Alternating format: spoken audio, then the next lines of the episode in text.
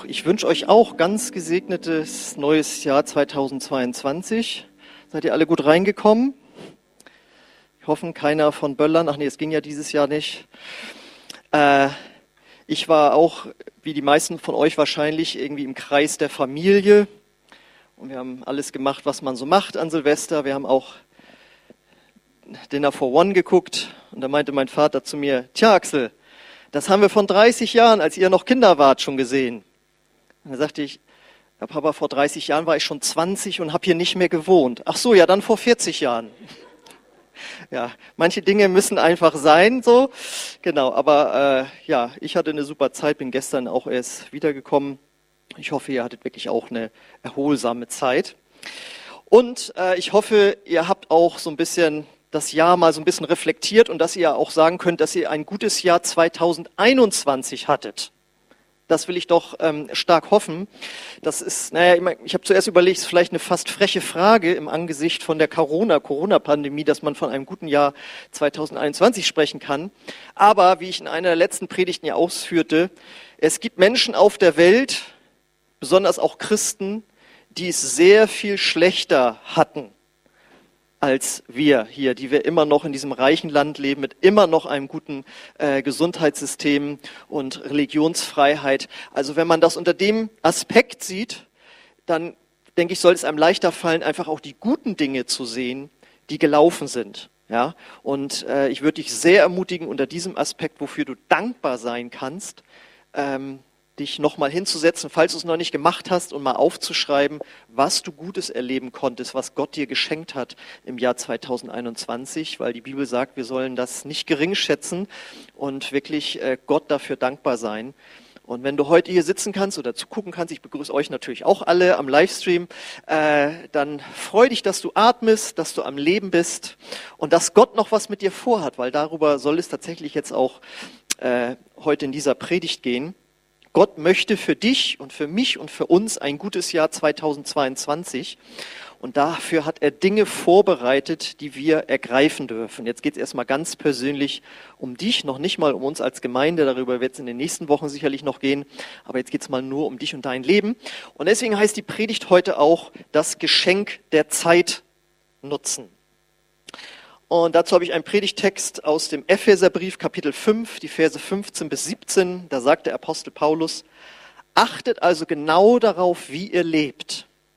Nicht wie Unwissende, sondern wie weise Menschen. Nutzt die Zeit, so gut ihr könnt, denn wir leben in einer schlimmen Zeit. Seid nicht verbohrt, sondern begreift, was der Herr von euch will. Weißt du, wie viele Tage du zu leben hast, wenn du 80 Jahre alt wirst? Sagen wir mal, ein Mensch wird 80 Jahre alt. Wie viele Tage darf er dann leben? Ich habe es für euch nachgeguckt. Es sind, also ausgerechnet, es sind fast 30.000 Tage. 30.000, das ist ganz schön viel. Aber dann denkt man auch wieder, wenn man das mit Geld vergleichen würde, könnte mehr sein. Ne? Aber es sind fast 30.000 Tage und das sind über 700.000 Stunden, die du dann lebst. Äh, ich überlasse es dir jetzt selbst auszurechnen, wie viel du noch zu leben hast, wenn du nach der durchschnittlichen Lebenserwartung gehst. Kann man im Internet nachgucken. Ähm, aber woran ich erinnern möchte ist, ein Tag hat nur 24 Stunden, das ist klar. Und selbst ein US-Präsident hat nur 24 Stunden am Tag, um zu leben, um zu wirken, um das Leben zu genießen, genauso viel wie du. Und wenn er auch 80 Jahre alt wird, dann hat er die gleichen Tage und die gleichen Stunden zur Verfügung wie du.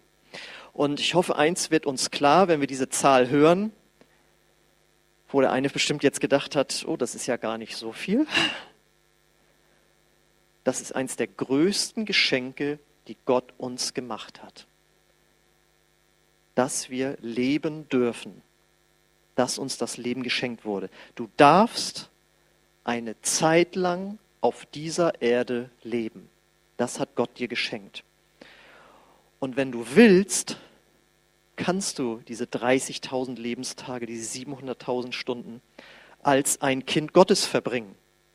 Weil dafür ist Jesus gekommen, dafür haben wir gerade Weihnachten gefeiert, dafür ist Jesus gekommen, um uns dafür zu erlösen, dass wir von Geschöpfen Gottes, die wir alle sind, die wir auf die Welt kommen, dass wir zu einem Kind Gottes werden. Denn wir sind nicht automatisch Kinder Gottes, nur weil wir Menschen sind. Dann sind wir erstmal nur Geschöpfe Gottes. Aber wenn wir Jesus Christus in unser Herz aufnehmen, wenn wir an ihn glauben, dass er für unsere Schuld am Kreuz gestorben ist, auferstanden ist, deswegen, dann werden wir zu Kindern Gottes. Und wenn wir das nochmal vor diesen 30.000 Tagen und 700.000 Stunden bedenken, kann man ja nur sagen, je früher, desto besser. Denn Jesus hat gesagt, ich bin das Leben. Ich bringe das Leben in Fülle. Das echte, das wahre, das göttliche Leben. Ja, und jetzt gehe ich mal davon aus, dass die meisten das auch äh, schon gemacht haben. Äh, und es ist aber auch trotzdem wichtig zu wissen nochmal, weil wir uns jetzt ja auch damit beschäftigen wollen, wie wir diese Zeit äh, verbringen. Ähm, die Lebenszeit ist nicht das einzige und größte Geschenk. Das größte Geschenk ist immer noch Jesus. Ähm, denn eins müssen wir auch bedenken. Egal wie lange die Zeit ist, die wir leben, denn nicht jeder wird 80, manche werden über 80. Egal wie die Zeit ist, die wir leben, wir entscheiden, wie viel Leben diese Zeit hat. Ja, nochmal, egal wie, Zeit, die, lang die Zeit ist, die wir leben, wir entscheiden, wie viel Leben diese Zeit hat. Nämlich, wie wir diese Zeit nutzen. Jetzt versteht ihr den Predigtitel. Denn Lebenszeit kann genutzt oder vergeudet werden. Ihr wisst es selbst, Zeit kann kurzweilig oder langweilig sein, je nachdem, was man da gerade macht oder nicht macht. Wir können sie nur für uns nutzen oder wir können in dieser Zeit auch anderen Menschen dienen.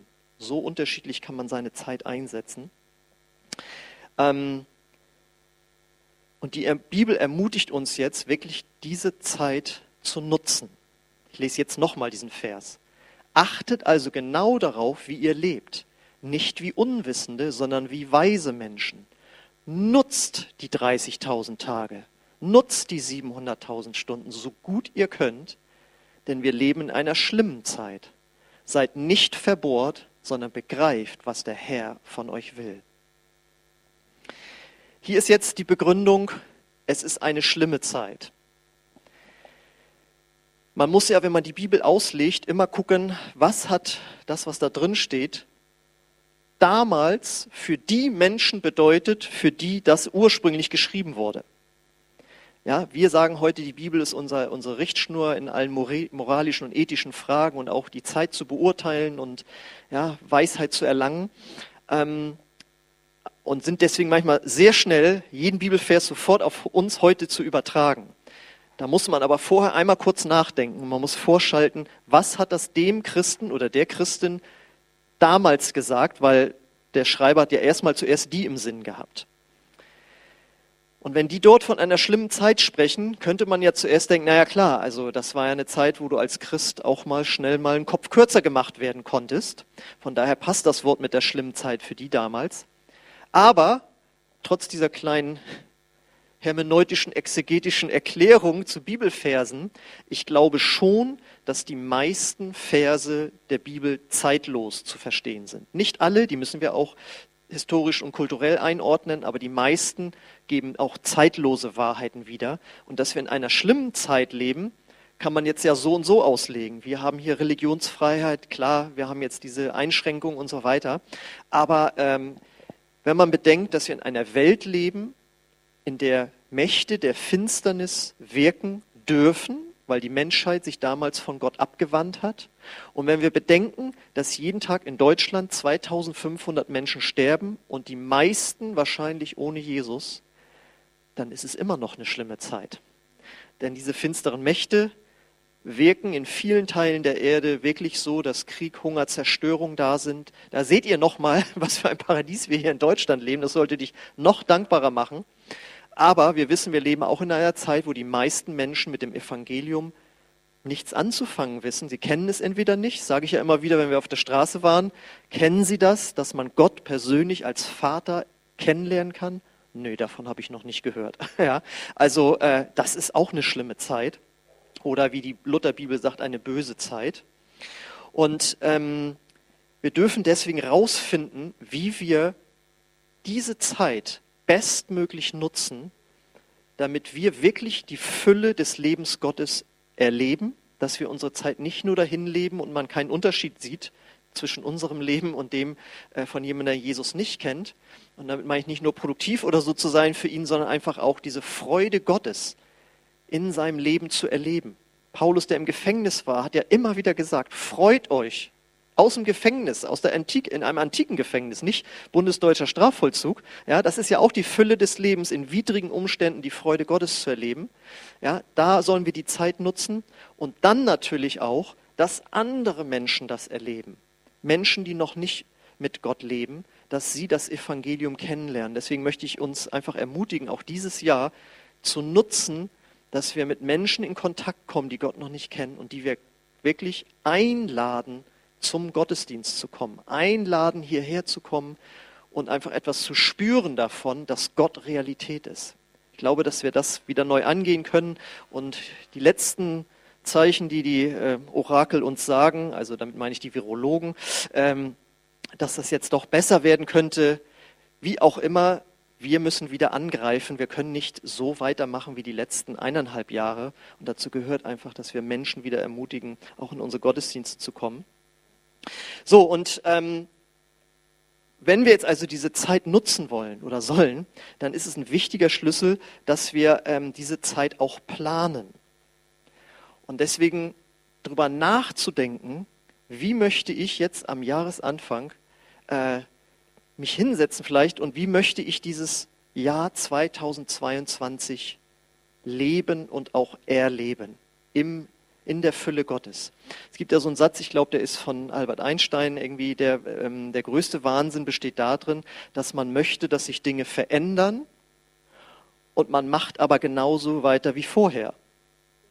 Und das kennen wir doch alle. Wir hätten, Wünsche haben wir viele, was in unserem persönlichen Leben anders, in unserer Familie, auf der Arbeit und auch in der Gemeinde anders und besser laufen könnte. Und dann machen wir genauso weiter wie vorher.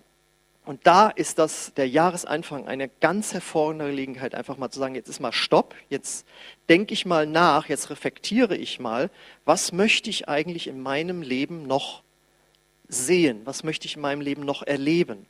Und deswegen, äh, manche haben das ja schon aufgegeben, äh, weil sie früher mal sich gute Vorsätze gemacht haben, ne?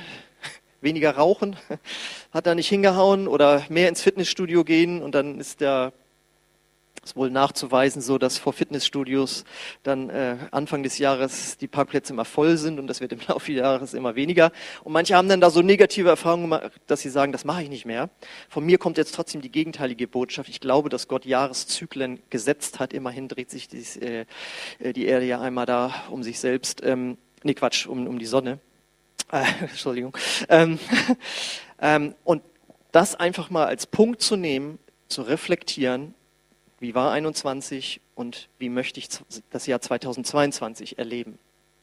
Und da möchte ich dir äh, zwei Hilfen geben, wie du das besser reflektieren oder besser planen kannst. Beziehungsweise jetzt geht es wirklich ums Planen und Nachdenken für die Zukunft ähm, mit zwei sogenannten Schablonen. Ähm, die erste Schablone nenne ich den trinitarischen Ansatz. Der besteht nämlich aus Körper, Seele und Geist. Äh, Gott ist ein dreieiniger Gott, Vater, Sohn, Heiliger Geist. Wir bestehen aus Körper, Seele und Geist.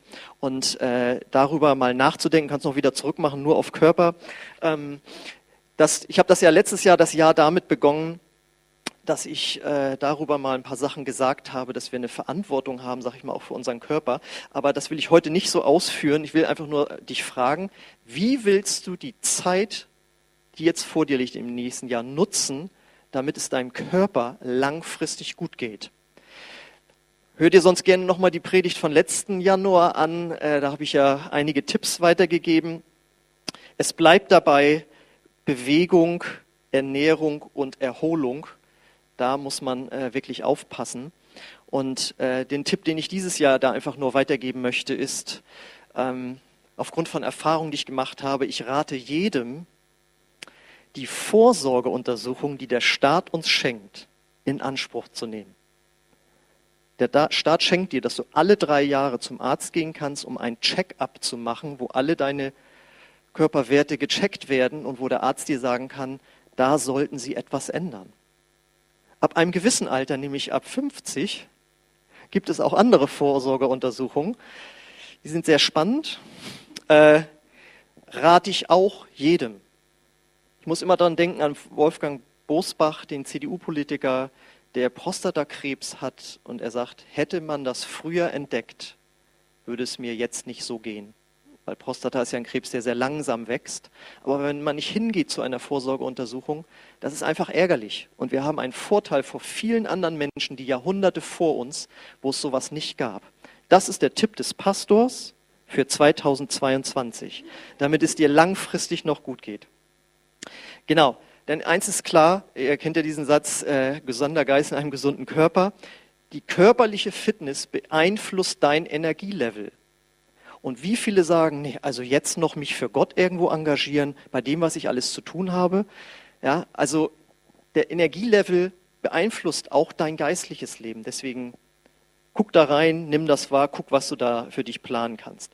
Dann ähm, geht es um die Seele. Die Frage, wie willst du das Jahr 2022 nutzen, diese Zeit, die Gott dir schenkt, damit es deiner Seele langfristig gut geht. Ich glaube, ich muss niemandem hier einen Tipp geben, dass man den Urlaub planen äh, kann oder sonst mal gucken kann, welchen Ausgleich man braucht.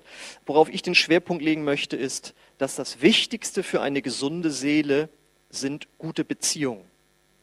Ähm, deshalb ist die Frage an dich, wie willst du 2022 zeitlich nutzen, um in Beziehungen zu investieren, in deine Ehe, in deine Familie, äh, in gute Freundschaften. Das macht, tut deiner Seele gut. Wenn es Menschen sind, die Gott noch nicht kennen, kannst du mit ihnen über Jesus reden, sie einladen. Wenn es christliche Freunde sind, könnt ihr euch gegenseitig im, im Glauben auch stärken. Aber unabhängig davon, Menschen, die auch irgendwie alleine wohnen oder einsam sind, habe ich mal gelesen, das kann schon hilfreich sein, wenn man morgens ein Gespräch mit dem Postboten hatte. Es gibt Menschen, die reden den ganzen Tag mit keinem Menschen und denken dann, das ist nachher normal. Ja, ist es aber nicht. Und es macht dich halt seelisch nicht gerade gesünder. Versuch jeden Tag Kontakt mit Menschen zu haben. Also es betrifft jetzt eben nur die, die alleine leben. Aber grundsätzlich gilt das für jeden. Und setz dich doch heute Nachmittag am besten, spätestens die kommende Woche hin und überleg dich, was kann ich tun, damit es mir seelisch gut geht. Genau, dann drittens unser Geist, das heißt unser Verbindungsstück zu Gott. Wie willst du 2022 nutzen, damit du geistlich stark wirst, beziehungsweise geistlich wächst? Und hier füge ich jetzt nahtlos die zweite Schablone ein. Ähm, also ich mache das tatsächlich übrigens so, dass ich mein Jahr so reflektiere, beziehungsweise auch mir äh, vorstelle, wie es weitergehen kann. Nämlich, äh, wenn es um das geistliche Leben geht, dann gucke ich immer auf die fünf Aufträge, die Gott nicht nur seiner Gemeinde, sondern jedem Christen gegeben hat. Äh, das wäre einmal der Auftrag der Anbetung. Ähm, das bedeutet alles, was mit deiner persönlichen Beziehung zu Gott zu tun hat. Wie willst du 2022 nutzen, damit du geistlich stark wirst und wächst?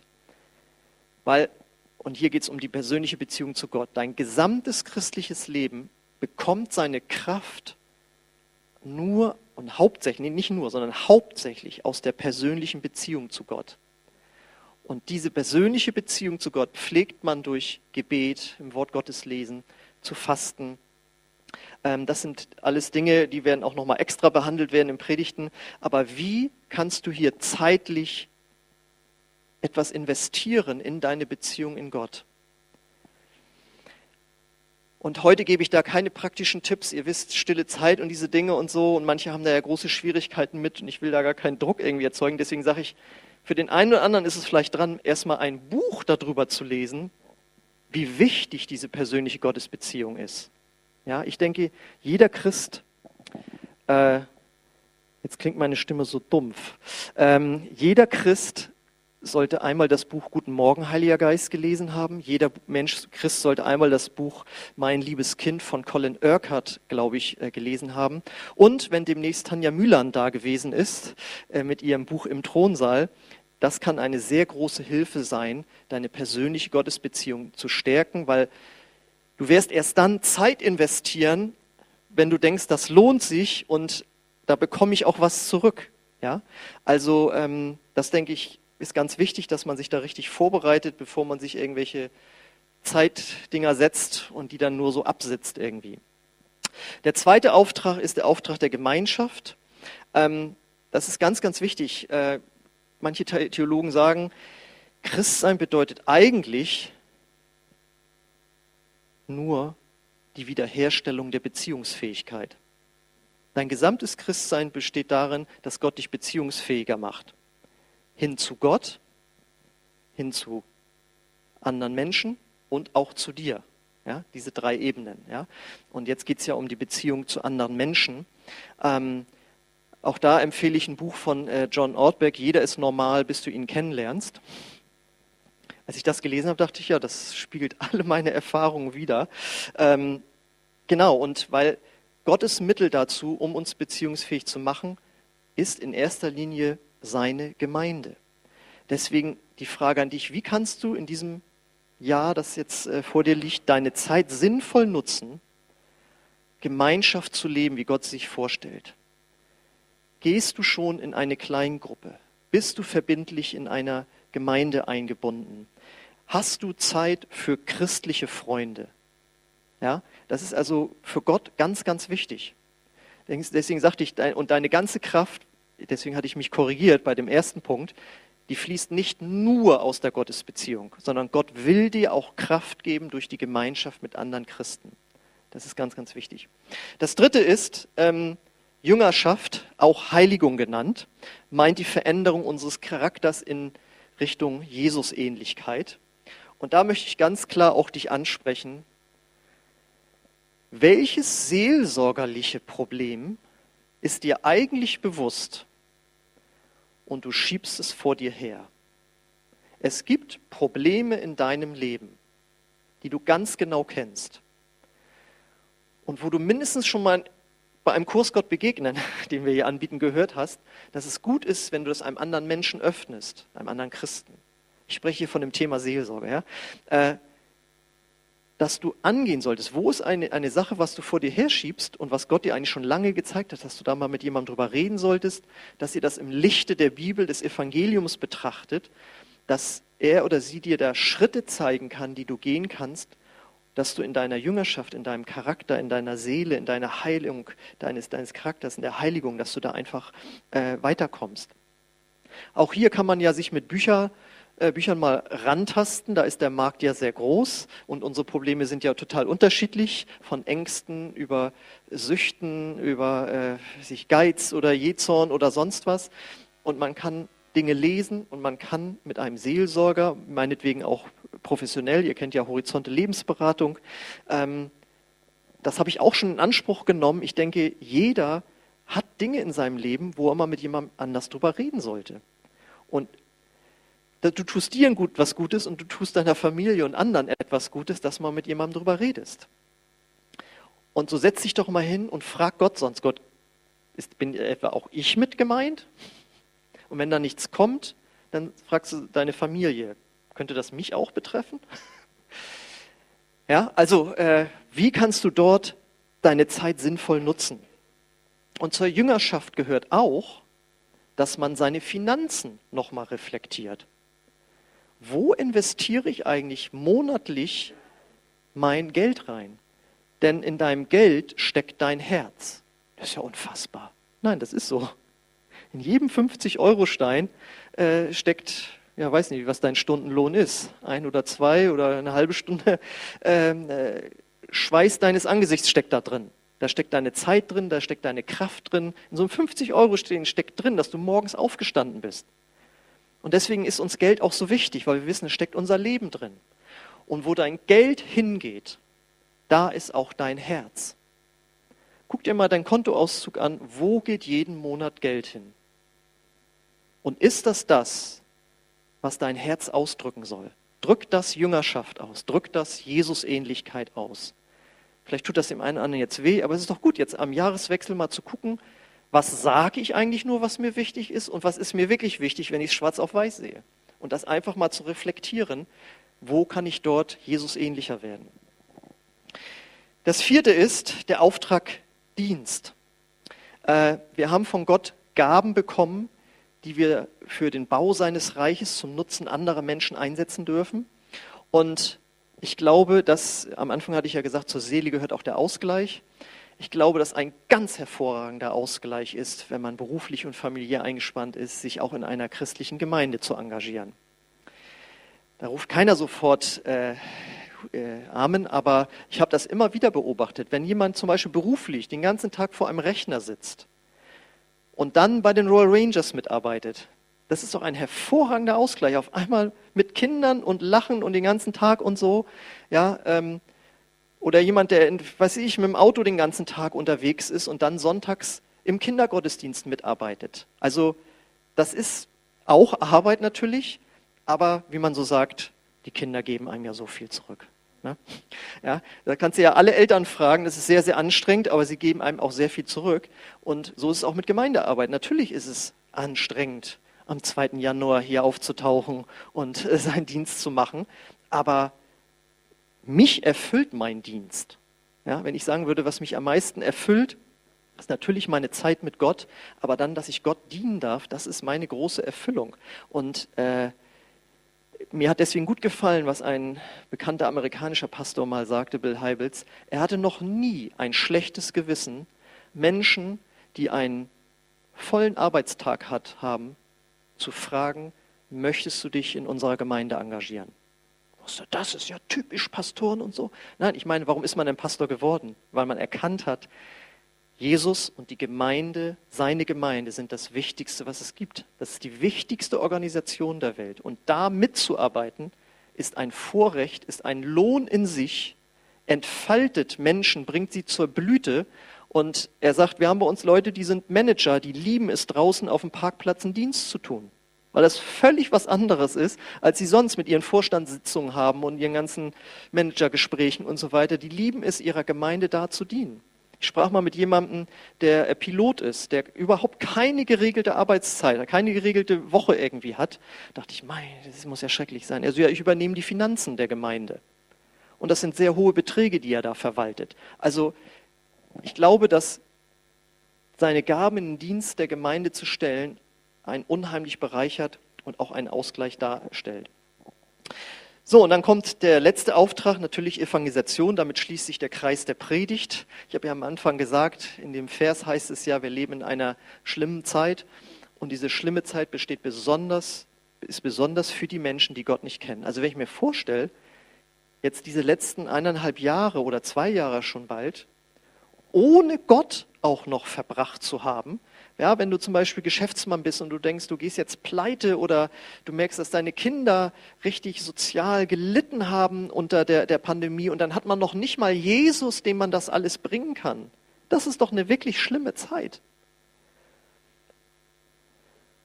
Und wir können Menschen helfen, dass sie Gott kennenlernen. Auch hier möchte ich einen Buchtipp geben. Für mich das beste Buch zu dem Thema ist Bekehre nicht lebe von Bill Heibels. Nicht, dass ihr nachher sagt, er hat gesagt, wir müssen jetzt Bücher lesen, aber mag ich doch keine Bücher lesen. Du weißt wenn du, wenn ein Buch zum Beispiel 365 Seiten hat, das wäre ja dann schon einigermaßen dick.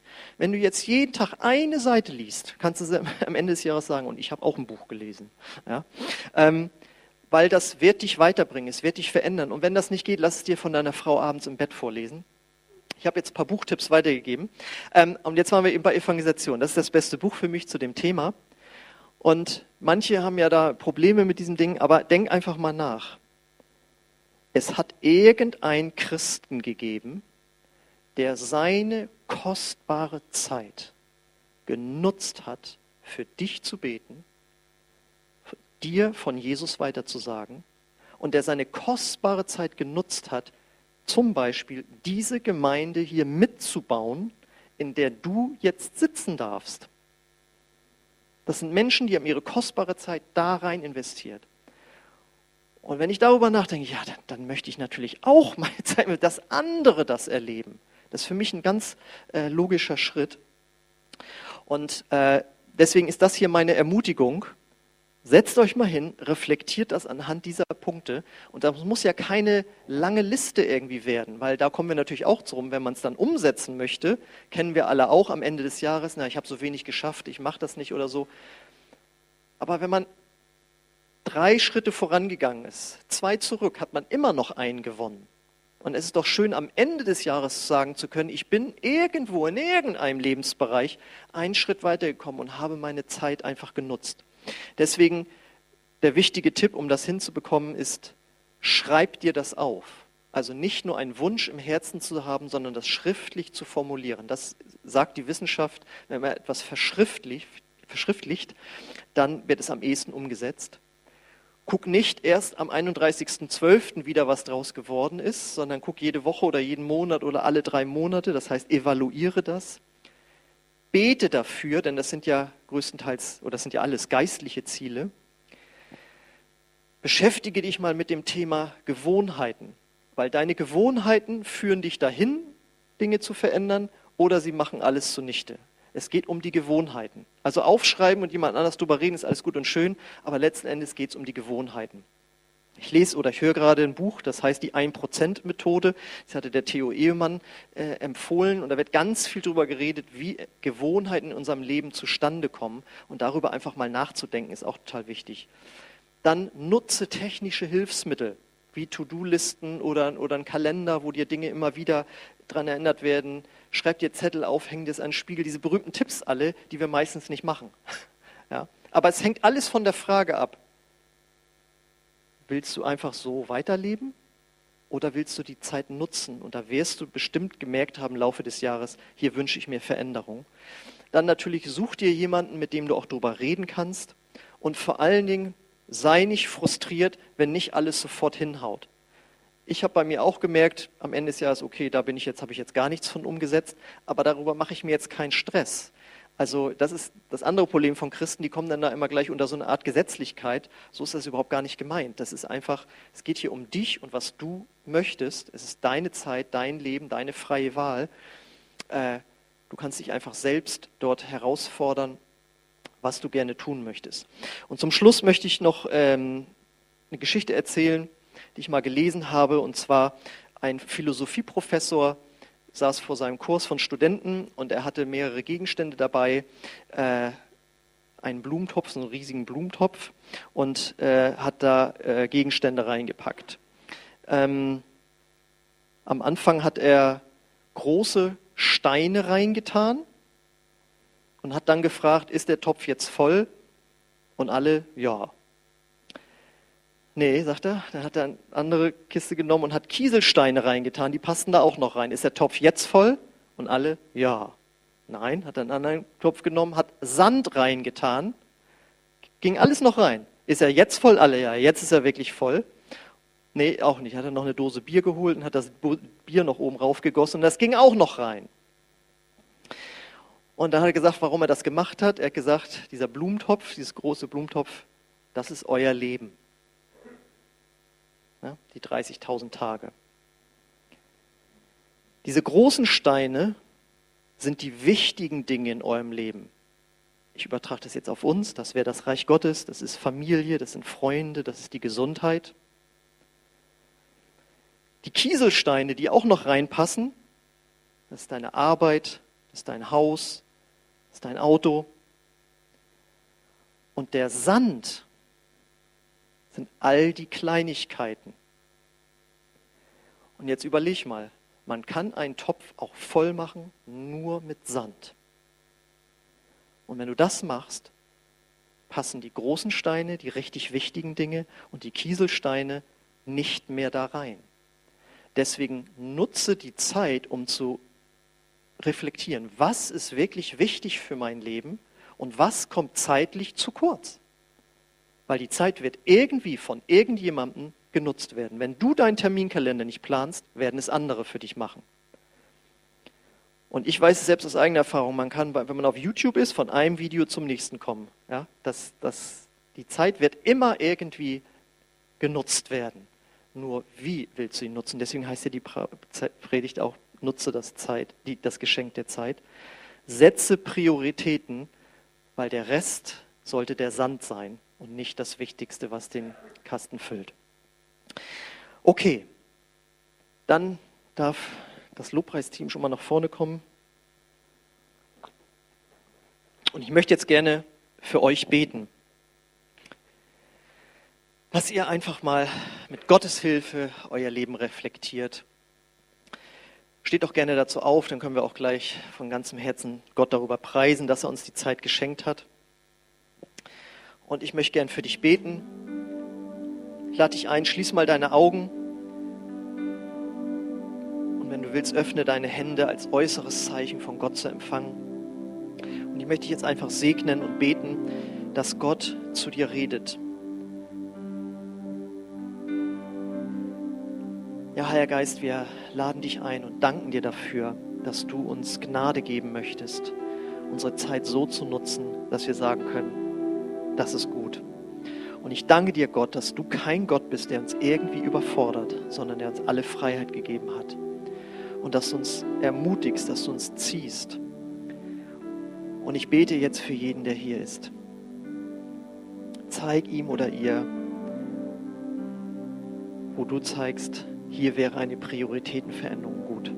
Ich bete um deinen Segen, deine Salbung, wenn sich jemand hinsetzt heute oder die nächsten Tage mit einem Zettel, dass du oder ihn dabei führst, oder sie dabei führst, aufzuschreiben, wo Zeit investiert werden sollte und könnte. Ich bete da wirklich um deine Führung, dass der Mut da ist, Dinge anzusprechen, auszusprechen, mit Menschen darüber ins Gespräch zu kommen. Danke, Heiliger Geist, dass du uns diese Zeit schenkst, diesen Jahresanfang, wo wir alles dir nochmal neu hingeben dürfen, es gemeinsam mit dir durchgehen dürfen. Bete um deinen Segen für jeden, der sich da Zeit nimmt. Und für alle anderen bete ich, dass sie neu ermutigt werden, das Leben zu reflektieren.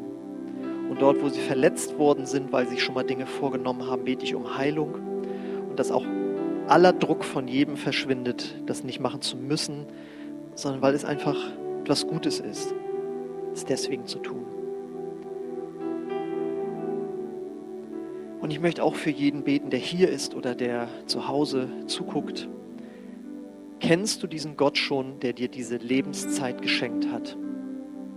Dem du vielleicht noch nie dafür gedankt hast, dass du schon so alt geworden bist? dass es schon 40 Jahre her ist, dass du Dinner for One das erste Mal gesehen hast. Und dass dieser Gott einen guten Plan hat für dein Leben. Und zu diesem guten Plan gehört auch das Jahr 2022. Und ich lade dich ein, mach es zu einem Jahr, wo du anfängst, mit Gott zu leben. Und wenn du schon so weit bist, diesen Schritt zu gehen, lade ich dich ein, dass du Gott heute in dein Herz einlädst. Vielleicht brauchst du auch dieses Jahr, um dich mit Gott und der Bibel auseinanderzusetzen.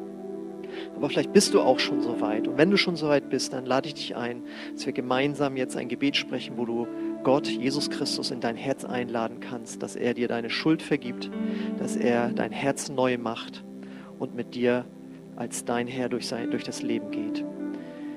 Wenn du so weit bist, diesen Schritt zu gehen, dann lade ich dich ein, dieses Gebet jetzt Satz für Satz mitzubeten. Die anderen beten auch laut mit. Und äh, ja, dann wird Gott in dein Herz kommen. Ich bete es Satz für Satz vor und wenn es ein Gebet nach deinem Herzen ist, dann bete es einfach laut mit. Gott, ich komme jetzt zu dir. Und ich danke dir, dass du mir meine Lebenszeit geschenkt hast.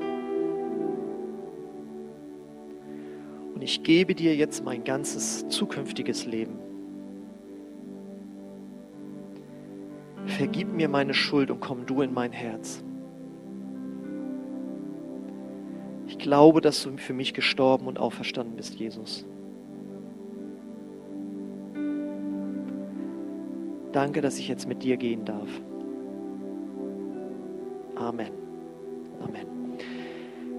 Wenn du so ein Gebet das erste Mal mitgebetet hast, dann lade ich dich ein, nach dem Gottesdienst zu mir zu kommen oder dich auch schriftlich bei uns über E-Mail zu melden. Ansonsten möchte ich uns einladen, dass wir jetzt ja, Gott einfach nochmal danken durch den Lobpreis, den wir ihm bringen.